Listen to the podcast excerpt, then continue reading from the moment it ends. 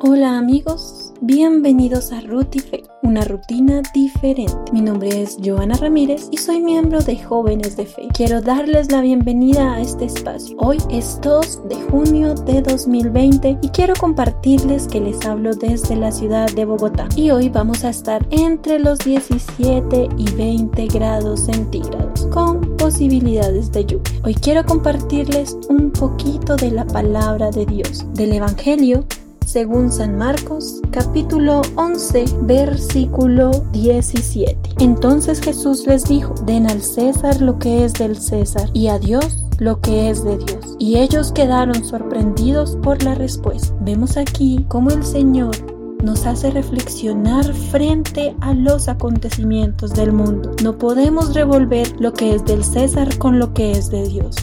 Al César se le paga y a Dios se le agradece. Que tengas un excelente día. Bendiciones. Chao, chao.